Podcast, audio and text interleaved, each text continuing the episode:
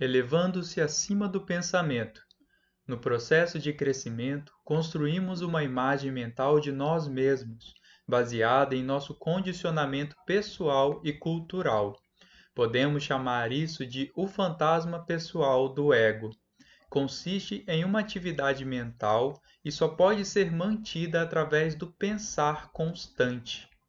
A palavra ego tem sentidos diferentes para pessoas diferentes, mas aqui significa um falso eu interior, criado por uma identificação inconsciente com a mente. Para o ego, o momento presente dificilmente existe, só o passado e o futuro são considerados importantes. Essa total inversão da verdade explica por que, para o ego, a mente não tem função. O ego está sempre preocupado em manter o passado vivo, porque pensa que sem ele não seríamos ninguém, e se projeta no futuro para segurar a continuação da sua sobrevivência e buscar algum tipo de escape ou satisfação lá adiante.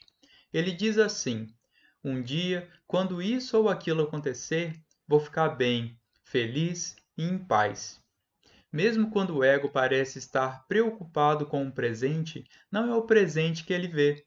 Ele constrói uma imagem completamente distorcida a partir do passado. Ou então reduz o presente a um meio para obter o fim desejado, um fim que sempre consiste em um futuro projetado pela mente.